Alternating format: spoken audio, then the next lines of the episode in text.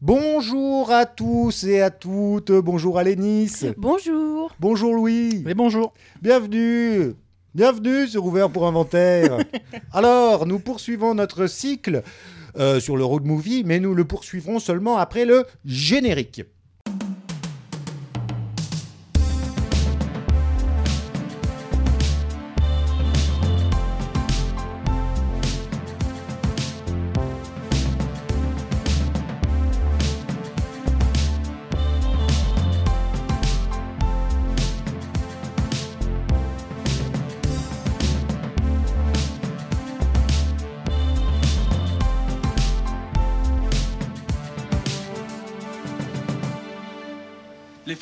Ça, euh, à apprendre à vivre, à apprendre à faire un lit. Alors, aujourd'hui, pour poursuivre ce cycle, nous avons choisi le film Captain Fantastic de Matt Ross, sorti en 2016. Voilà. Alors, bon, pour ceux qui ne l'auraient pas vu, rapidement, Captain Fantastic, une famille, il n'y a plus de maman, mais il y a un papa. Il y a plein d'enfants, je crois qu'ils sont 6 ou 5 Euh, ou 2 ou 9. Il y a des enfants. Il y a Oui, beaucoup d'enfants. hein. Il y en a six. hein. Et donc, évidemment, euh, dans la grande tradition de Thoreau et toutes de ces conneries américaines, ils vivent dans les bois, euh, en, voilà, en autarcie et en harmonie avec euh, la nature. Et d'ailleurs, le film s'ouvre par une scène de chasse. Belle Et, harmonie. euh, hein. oui, oui, oui. oui. Ah, bah, en même temps, il faut bien se nourrir. Ouais, il l'égorge. ah, bah oui, mais bon, c'est le jeu, c'est le jeu. hein. Tu veux pas le bouffer vivant, ce pauvre petit. euh, Qu'est-ce que c'est d'ailleurs Cette biche, cette biche. je je sais pas ce que c'est, mais. Euh, Ce cervidé, quoi. Ce cervidé, absolument. Alors euh, voilà, ils, sont, ils vivent là-dedans. Et euh, eh bien, parce que la mère qui était à l'hôpital, je me suis un petit peu avancé, Mm. euh, était à l'hôpital parce qu'elle avait un petit peu tourné la carte, Mm.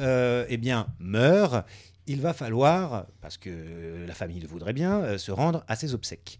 Sauf que, eh bien, déjà, c'est un sacré périple pour eux de quitter leur euh, pampa euh, dans leur gros bus pour aller, je sais plus où, dans un endroit très Dans civilisé. ville, hein. Alors là, ouais. ça ressemble à Los Angeles, je sais plus si c'est par là-bas, mais enfin, euh, un, endroit où les gens sont très très civilisés, très très riches. hein. Euh, et surtout, eh bien, les parents de la défunte, donc les grands-parents des enfants, ne veulent plus du tout voir le mari, euh, Viggo Mortensen, qu'ils tiennent un peu pour responsable de tout, ce qui est euh, en partie vrai. Euh, voilà. À nuancer peut-être À Voilà. nuancer peut-être. Bon, ça c'est le, le, c'est le pitch. Je crois que j'ai dit l'essentiel. Oui, il me semble. Euh, voilà, moi j'ai rien tellement d'autre à dire. Enfin, c'est un certain nombre de trucs euh, qui- parce que voilà, c'est amusant, mais c'est un petit peu aussi euh, parfois un peu relou comme film. Euh, donc, est-ce qu'on a des petites, des petites anecdotes, des, petits- un petit contexte? Ouais, mais un petit peu, oui. Le Alors. film est sorti en 2016, donc pile 10 ans après Little Miss Sunshine, dont il est quand même un, un- un petit enfant, on peut dire, à mon avis. Il y a quand même pas mal de liens avec euh, le film dont on a parlé la semaine dernière, que ce soit d'un point de vue thématique ou aussi un peu de la typologie de films indépendants américains avec euh, des comédiens connus. Film qui, comme Little Miss Sunshine, sera présenté au festival de Sundance. Comme quoi ça, ça trompe pas. Euh, et qui sera aussi présenté à un certain regard à Cannes, euh, où il gagnera le prix de la mise en scène. Ce sera peut-être un des points de départ de mes interrogations, parce que alors, autant les prix, à mon sens, ont souvent peu de signification, autant là, je ne comprends pas, bref. Euh, Simplement, pour un petit peu avoir peut-être une idée de comment le film a été imaginé en termes de rapport à la nature, parce que c'est quand même un des points centraux du film. Euh, Matt Ross, le réalisateur, qui à l'origine est acteur d'ailleurs, il n'a pas réalisé beaucoup de films, euh, a vraiment voulu mettre les gens en immersion dans cette manière de vivre, comme tu le disais, un peu à la Mmh. Walden là, de Oui. Thoreau. Euh, et donc, euh, ils ont vraiment tourné dans des décors naturels. Euh, les enfants ont dû apprendre euh, l'escalade, les arts martiaux, ont dû apprendre certaines techniques de survie. Euh, et ont dû signer un contrat qui les engageait à ne pas manger de malbouffe et ne pas utiliser d'iPad. c'est très précis.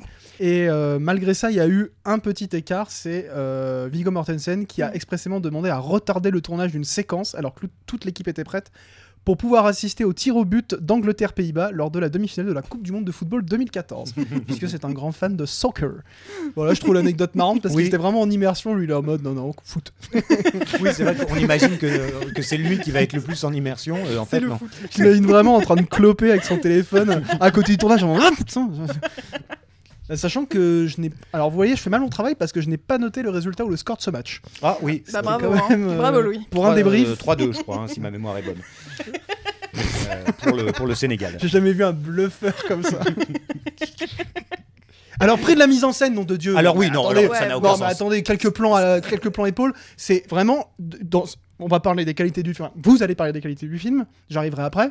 Euh, la mise en scène, c'est quand même l'archétype du fonctionnel. C'est-à-dire que c'est vraiment Oui. du filmage de scénario. Il y a un petit peu de caméra épaule pour donner un petit peu d'intensité. Oui. Prix de la mise en scène. J'en tape sur la table.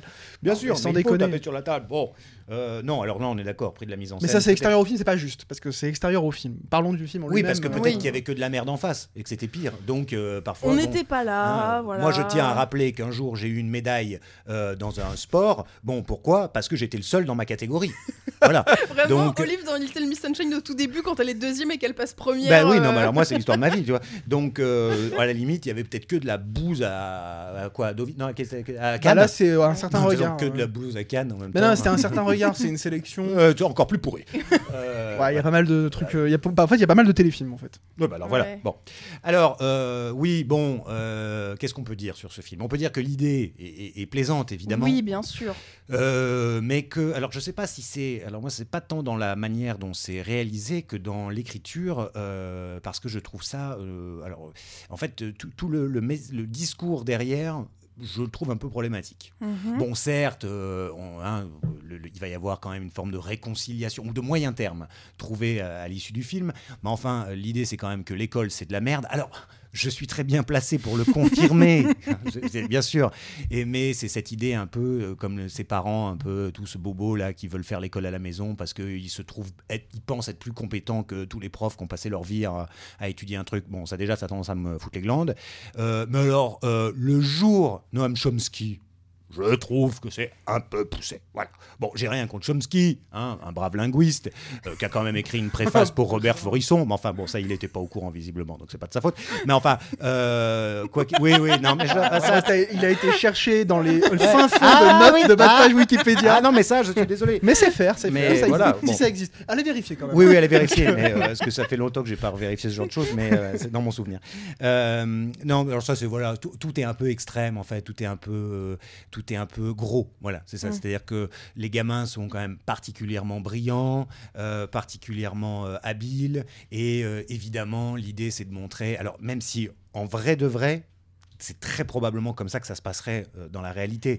Mais euh, la scène où la, la confrontation entre ses enfants et puis les enfants de sa sœur, Oui. ou alors la gamine qui a 5 ans, elle connaît tous les, j'allais dire les commandements, mais c'est pas Les amendements. Ouais, ouais, tu vois, il y a quand même un truc. Les amendements, euh, voilà, de- et elle est Oui. capable de les expliquer, et blabla, alors que les autres cons qui sont à l'école normale, enfin, le... oui, Pas à l'école normale, mais oh bon, merde, au collège quoi, bah, ils sont cons comme des tables, ils jouent à leurs jeux vidéo toute la journée. Encore une fois, bien sûr que c'est vrai, mais ça ressemble quand même un peu très fort à de la caricature. Oui, tout à fait. Voilà.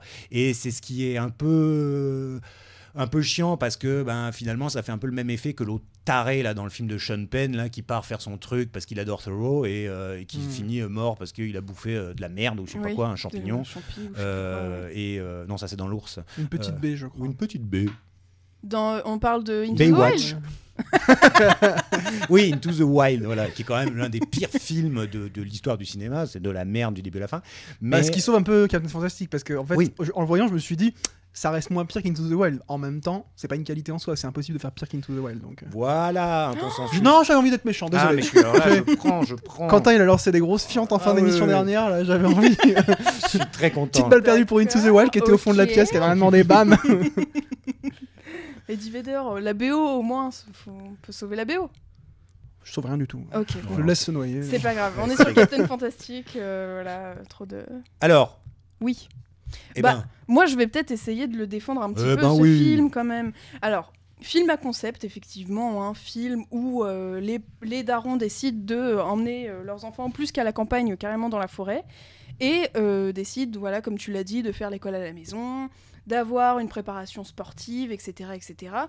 Alors, je suis bien d'accord avec toi, il y a un côté un peu caricatural, mais d'un autre, enfin, d'un autre côté, cette édu- éducation-là, elle n'est pas non plus euh, montrée comme euh, euh, l'éducation parfaite. Parce qu'on a quand même des gamins qui sont presque incapables de vivre en société, ou du moins de communiquer avec des personnes de leur âge ou des personnes plus âgées, qui se rendent pas compte que certaines choses qui vivent au sein même de leur communauté, c'est-à-dire de leur famille. Mais bon, là pour le coup, c'est presque une communauté. hein. Il y a presque un côté pas sectaire, mais pas loin, où ils sont vraiment dans un entre-soi. euh. Donc ça, je trouve que c'est quand même montré et marqué dans le film.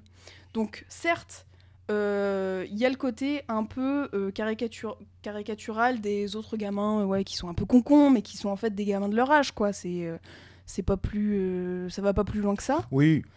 Euh, mais on a aussi des enfants, je trouve, qui sont très attachés à euh, plaire à leur père, qui sont pas dans une forme forcément de, euh, de compétition les uns avec les autres, mais qui sont quand même dans une forme, et on le ressent très fortement, de euh, presque un peu, c'est vraiment lui le chef, et il faut vraiment bien faire les choses pour qu'il soit fier de nous, ce qui en fait... arrive aussi dans des familles plus Ah, ça, classiques, oui. mais là, il y a vraiment un côté chef presque un peu pas militaire, mais euh, pas loin, quoi. Oui, parce qu'avec la préparation physique, on en arrive Ouais, presque ouais. à ça. Et même intellectuel, parce que le moment où un enfant émet une hypothèse contraire ou émet une contradiction, il lui, de- il lui somme Ouais, de se justifier d'une manière absolument euh, atroce. Et Mm, n'importe quel prof qui ferait ça se verrait reprocher cette approche euh, pédagogique euh, autoritaire. qui est, et surtout humiliante. C'est quand même un des problèmes de, du daron. T'as dit quoi? Oups. Pourquoi? Bah parce que peut-être que je le fais. vous là, justifiez-vous. Oui, mais c'est pas tes enfants. Oui, c'est vrai. Donc tout T'as le droit. non, mais il est atrocement humiliant, ce Oui, père. oui, oui, il est dur. hein. Oui, oui, oui. Euh, oui, en fait, c'est que c'est un peu le la théorie et la pratique, quoi. La Mhm. théorie est pas inintéressante, mais la pratique est quand même hyper autoritaire, hyper ferme, enferme quand même les gamins dans un monde particulier. Enfin voilà, et même dans une façon de penser l'humanité, les autres très particulière et très euh, calquée à ce que le père pense. Parce que pour le père, les gens sont des surconsommateurs, euh, des capitalistes de merde, euh, voilà. Et du coup, il inculque. euh, Oui, mais tu vois, du coup, les, les gamins, ils ont pas du tout d'autre vision de la vie que Ah ça. bah le libre arbitre en prend un coup quand même. Voilà. Hein. Donc oui, on a euh, ces, ces scènes dans la nature. Effectivement, c'est des gamins qui savent se débrouiller tout seuls, qui arrivent à lire des bouquins que euh, peut-être même nous, Mm. j'exagère peut-être, mais Non, non. voilà, qui sont, qui Oui, sont non, quand même très sûr. ardus, etc., etc. Euh, bon, après euh, que tes gamins euh, connaissent euh, la physique quantique et les amendements euh, des États-Unis d'Amérique, euh, je sais pas si, voilà, bon, j'en sais rien. Ah, il s'est même pas dragué, à quoi bon ouais. Ouais, c'est clair. Ah, le mec, il se met à genoux comme ça. Est-ce que tu veux devenir ma femme Luther Après, moi, je dois te dire quand même qu'il y a des scènes que j'aime beaucoup. J'aime beaucoup euh, euh, voir justement comment se passe un peu euh, leur éducation au début du film. Je trouve ça très beau dans la forêt, etc. Même si ça me fait un peu mal au cœur, euh, toute la partie un peu sportive, on va dire, et la partie autoritaire du père. J'aime beaucoup le côté road movie, justement, où ils ils sont tous dans cette espèce de bus d'école. euh, où justement ils se font arrêter par euh, un flic à un moment et Ça, c'est drôle. et ils se font passer pour euh, des, des chrétiens intégristes euh, pour faire fuir le, le flic. C'est assez drôle. Enfin, voilà, il y a plein de petites scènes que je trouve assez intéressantes. Moi, ce qui me dérange le plus, c'est que je trouve le film un poil longué Mhm. et un poil cucul à praloche sur la fin. Ah oui. Euh, je reprends les mots de Mathilde qui est derrière nous euh, pour cucul à praloche. Mais voilà, il y a des scènes que je trouve un peu tire-larme, un peu euh, euh, artificielles, quoi. euh, fran- franchement artificielles sur la fin du film. Et c'est un peu ce qui m'embête le plus avec ce film, que je trouve pas trop mal fait en soi, pas euh, d'une originalité folle, mais film à concept qui tient à peu près ses euh, promesses du début de, de film, quoi, du début d'intrigue. Bah, Merci pour la passe décisive, puisque euh, on va parler de superficialité un petit peu. Alors, Bah, je trouve le film à l'image en fait de, de- des connaissances que semblent avoir les enfants, euh, en tout cas de ce qu'on en voit dans le film, c'est-à-dire euh, vide et sans idée. Quoi. Euh, je trouve que c'est vraiment l'archétype du film indépendant américain que je mettais un petit peu en lumière. Vous pouvez réécouter l'épisode de, de la semaine dernière. En fait, je trouve que c'est une version euh, ratée de Little Miss Sunshine sur tout ce que Little Miss Sunshine arrivait à ménager de petits moments de vie. Je, je Mm. trouve le film absolument sans vie. Pourquoi? Parce que euh, il y a déjà, comme tu le disais, ce concept de base qui amène cette première superficialité d'une idée qui en fait se suffit elle-même au bout d'un moment, où le film ne traite à peu près que ça, finit par avoir une forme d'obsession quasiment théorique Mm. pour cette idée de pédagogie, etc., qui finit par prendre complètement le dessus, à tel point qu'il y a des enfants qu'on voit même pratiquement pas en fait. hein. Ils sont réduits quasiment à un état de fonctionnement où on étudie un peu comme une espèce de vivarium, comme ça, euh, une petite famille, euh, qui du coup euh, cette, cette idée-là, en fait, elle est absolument jamais subvertie, elle est jamais transcendée. On reste toujours sur une espèce d'étude de cas hyper plate, en fait on ne fait que regarder les tenants aboutissants et les possibilités de fonctionnement ou d'accro de, cette méthode de- d'apprentissage. Euh, et au-delà de ça, tout ce que ça semble impli- impliquer au niveau familial, etc., n'est que mené à bon port, en fait. Un Mm. peu comme ce que je disais sur Little Miss Sunshine, où finalement l'aboutissement du film est attendu. Là, non seulement c'est mené à bon port au niveau du scénario, mais aussi de ce que ça raconte. Parce que ça, c'est un truc qui m'a quand même assez étonné, c'est que le film introduit quand même des idées qui sont pas inintéressantes, le rapport à la nature, l'éducation, comme on le disait, l'altérité aussi, on, on l'a dit en d'autres termes, mais en fait c'est ça, c'est l'altérité. Qu'est-ce qui se passe quand je vais vers l'autre? Euh, Qu'est-ce qui se passe quand je découvre un, un, fonction- un système de pensée qui n'est pas le mien, etc.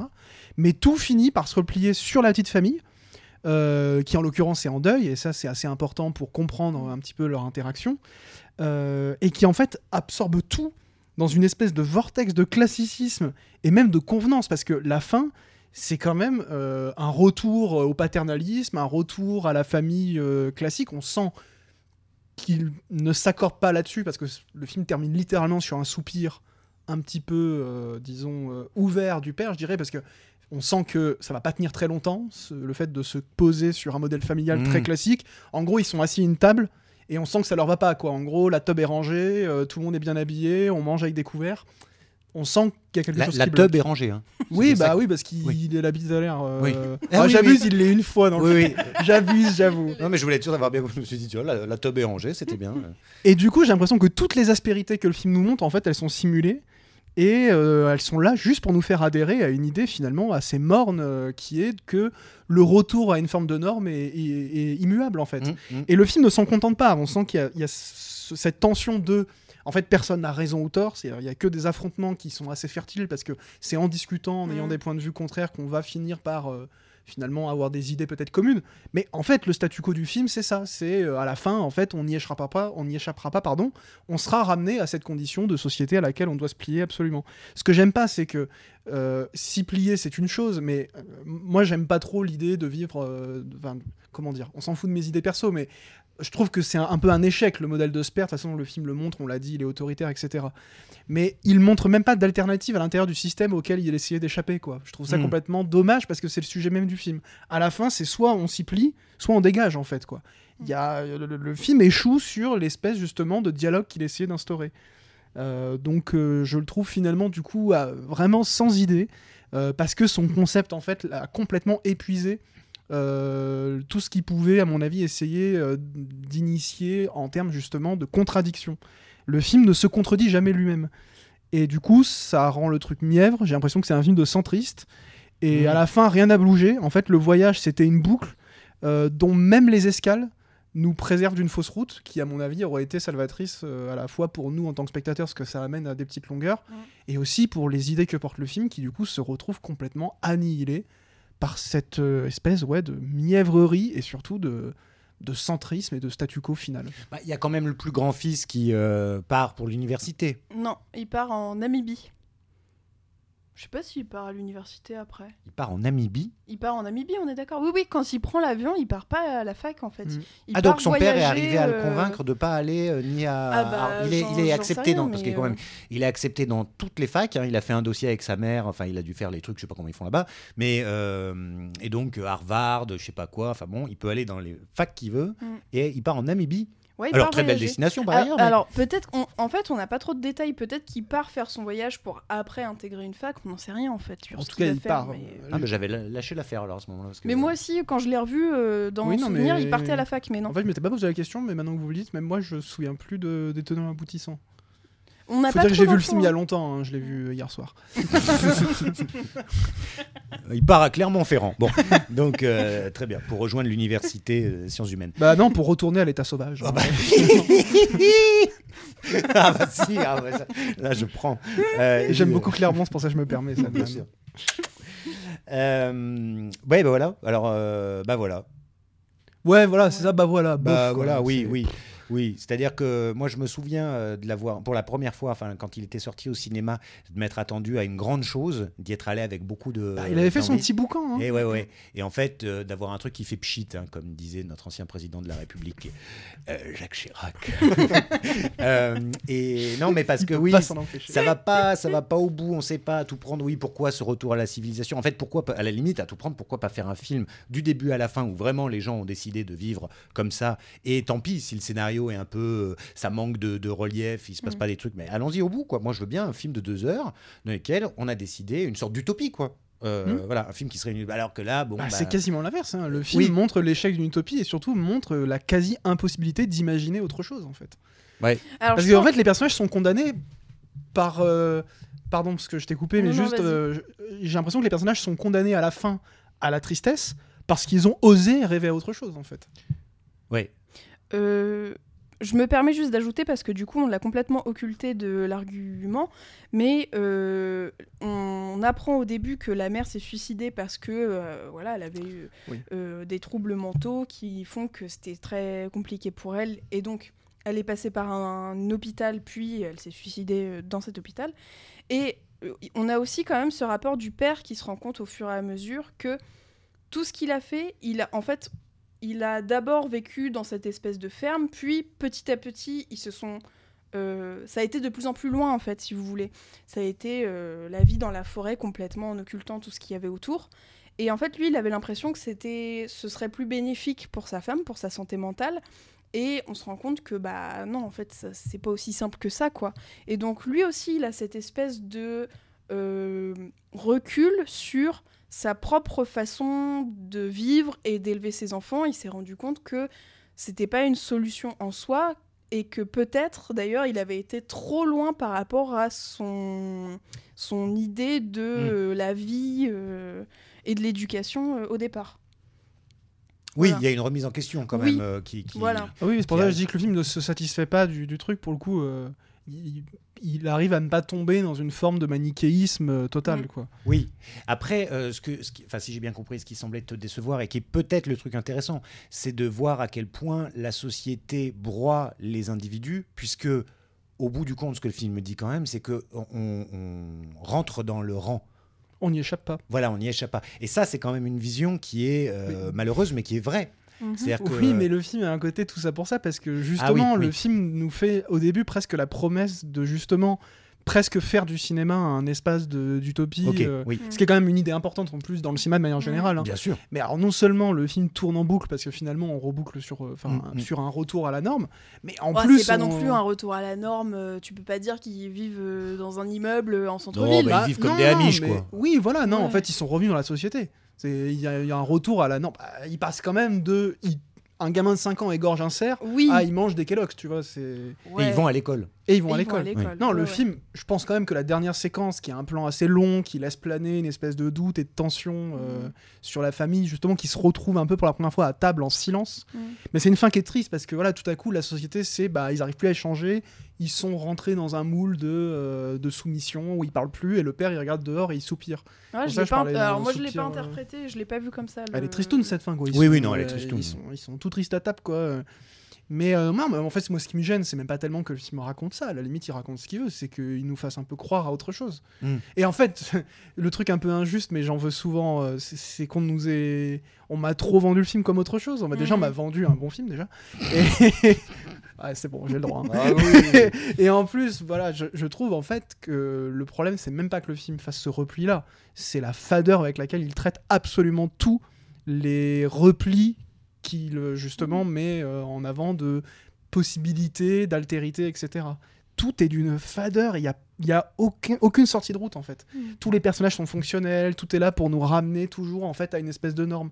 Mais même dès le début, en fait, cette vie en forêt, c'est quand même, tu parlais de Thoreau en fait, en fait rien n'a bougé depuis les années 1800. c'est- c'est- moi, franchement, dès le début, j'y crois pas une seconde. hein. Je me dis, c'est vraiment euh, l'archétype Mhm. le plus banal qu'on se ferait de la famille qui vit dans la forêt. euh, je sais pas, j'y croyais pas. En plus, je trouve la mise en scène fade. J'ai l'impression que c'est Oui, un oui. téléfilm un peu upgradé, quoi. Voilà. J'étais en train de me dire. Allez, un point positif. J'étais en train de me dire, Louis, tu vas prendre cher quand on va Bah, passer à ton film. Alors c'est pour ça, c'est pour ça que j'en profite. Mais un point positif. Euh, Moi j'en ai un, c'est Viggo ouais. Mortensen, il est, il est comme Bah, il fait- toujours. très Voilà, c'est Ouais. ça. Il, il Oui, pourrait oui. faire n'importe quoi, on est toujours content. En plus, là, il est à poil et tout. Super. C'est- Alors là, tu viens de doubler l'envie de visionnage des, des Bah, auditeurs. au moins pour le voir le, le sifflet à l'air, quoi. Donc, euh, oui, oui, très bien. Le sifflet. Vous avez vu, n'empêche, la, la richesse de la langue française, pensez au nombre de mots qui existent pour dire Le mot pénis le mot, se- enfin le, ouais, le sexe féminin- masculin. Ouais, oui, oui. C'est quand même. C'est magique. Ah bah, on a une belle langue. Ah, ça. la ça. tub à l'air, le squig à l'air. C'est vraiment génial hein, de finir cette épisode. Mais l'épisode n'est pas fini, nous allons quand même Ah oui, euh, passer à quelques recommandations d'usage, Oui. euh, puisque nous arrivons au terme de cette émission. Je rappelle la deuxième sur quatre euh, pour notre cycle Road Movie. Euh, alors, quelles recommandations cette semaine, Louis Euh, moi, j'en ai, honnêtement, j'en ai pas. Très bien, merci beaucoup. Allez, Nice. Moi, je vous recommande à nouveau un podcast euh, qui s'appelle 4 quarts d'heure. Et, Ça fait une heure, ça. euh, qui... et euh, qui est animé par euh, quatre, quatre femmes que, que j'app- dont j'apprécie beaucoup le travail. Et euh, voilà, c'est vraiment des petites tranches de vie, mais moi, ça me plaît beaucoup. Donc, si vous voulez y jeter une oreille, n'hésitez pas. 4 quarts d'heure, et c'est sur toutes les plateformes euh, audio possibles et inimaginables. Donc, euh, voilà. Très bien. Eh bien, moi, je poursuis Dans la il, a, il a sorti le livre. Cette semaine, je vous recommande un livre de Gérald Bronner, Les origines, pourquoi devient-on qui l'on est? Aux éditions Autrement. Alors, euh, je dirais vite, hein, c'est un livre qui explique bah, pourquoi devient-on ce qu'on est, comme je vous dis dans lundi, n'est-ce pas comme ça. euh, je peux faire tout comme ça, je peux même faire toutes les prochaines émissions comme ça. Non, alors euh, c'est pas mal. Je, je trouve qu'il y a plein de choses. À, hum, voilà, ça explique un petit peu euh, les, les- Je sais pas comment le résumer en fait. Alors lisez-le. Euh, je, je- je trouve juste pour le coup que c'est pour- et je le dis pas souvent, c'est un peu court. C'est-à-dire que je m'attendais à quelque chose d'un peu plus fouillé, et ça fait, euh, oui, ça fait même pas 200 pages pour expliquer un petit peu ben, euh, qu'on se construit en fonction de euh, nos parents, de notre éducation, d'un certain nombre de choses comme ça, hein, pour résumer vite. Je trouve que parfois ça manque un petit peu, puisqu'il est sociologue le gars, donc ça, je trouve que ça manque peut-être un peu plus de... de- D'approfondissement. Merci. Ouais. Mais euh, très très content de lire ce livre. Voilà. J'ai Oui. une recommandation, mais je dis juste le titre. Si vous voulez une utopie pédagogique, je suis en train d'en relire une en fait. C'est Le Maître ignorant de Jacques Rancière. Voilà. Ce bon Jacques Rancière. C'est tout. Bah, ça, c'est- ça Bien. correspond à certaines idées du film. mais tout à fait, euh, mais tout à fait. Très bien. Et bien voilà. À la semaine prochaine. Salut. Salut.